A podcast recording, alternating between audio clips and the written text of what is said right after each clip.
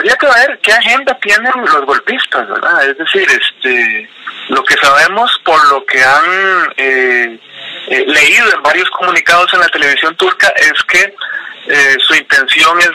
rescatar a la democracia turca, proteger las instituciones. Hay que mencionar que, que los militares a lo largo de la historia moderna de Turquía han recurrido a este a esta del golpe de Estado cada vez que ellos sienten que el modelo de país instaurado en los años 20 durante la época de, de, de la Constitución de la República, cada vez que ellos sienten que, ese modelo de país eh, fundamentado en el nacionalismo, en el secularismo, ha estado amenazado, ellos han intervenido en los procesos democráticos, eh, derrocando a varios gobiernos desde los años 50 a la fecha.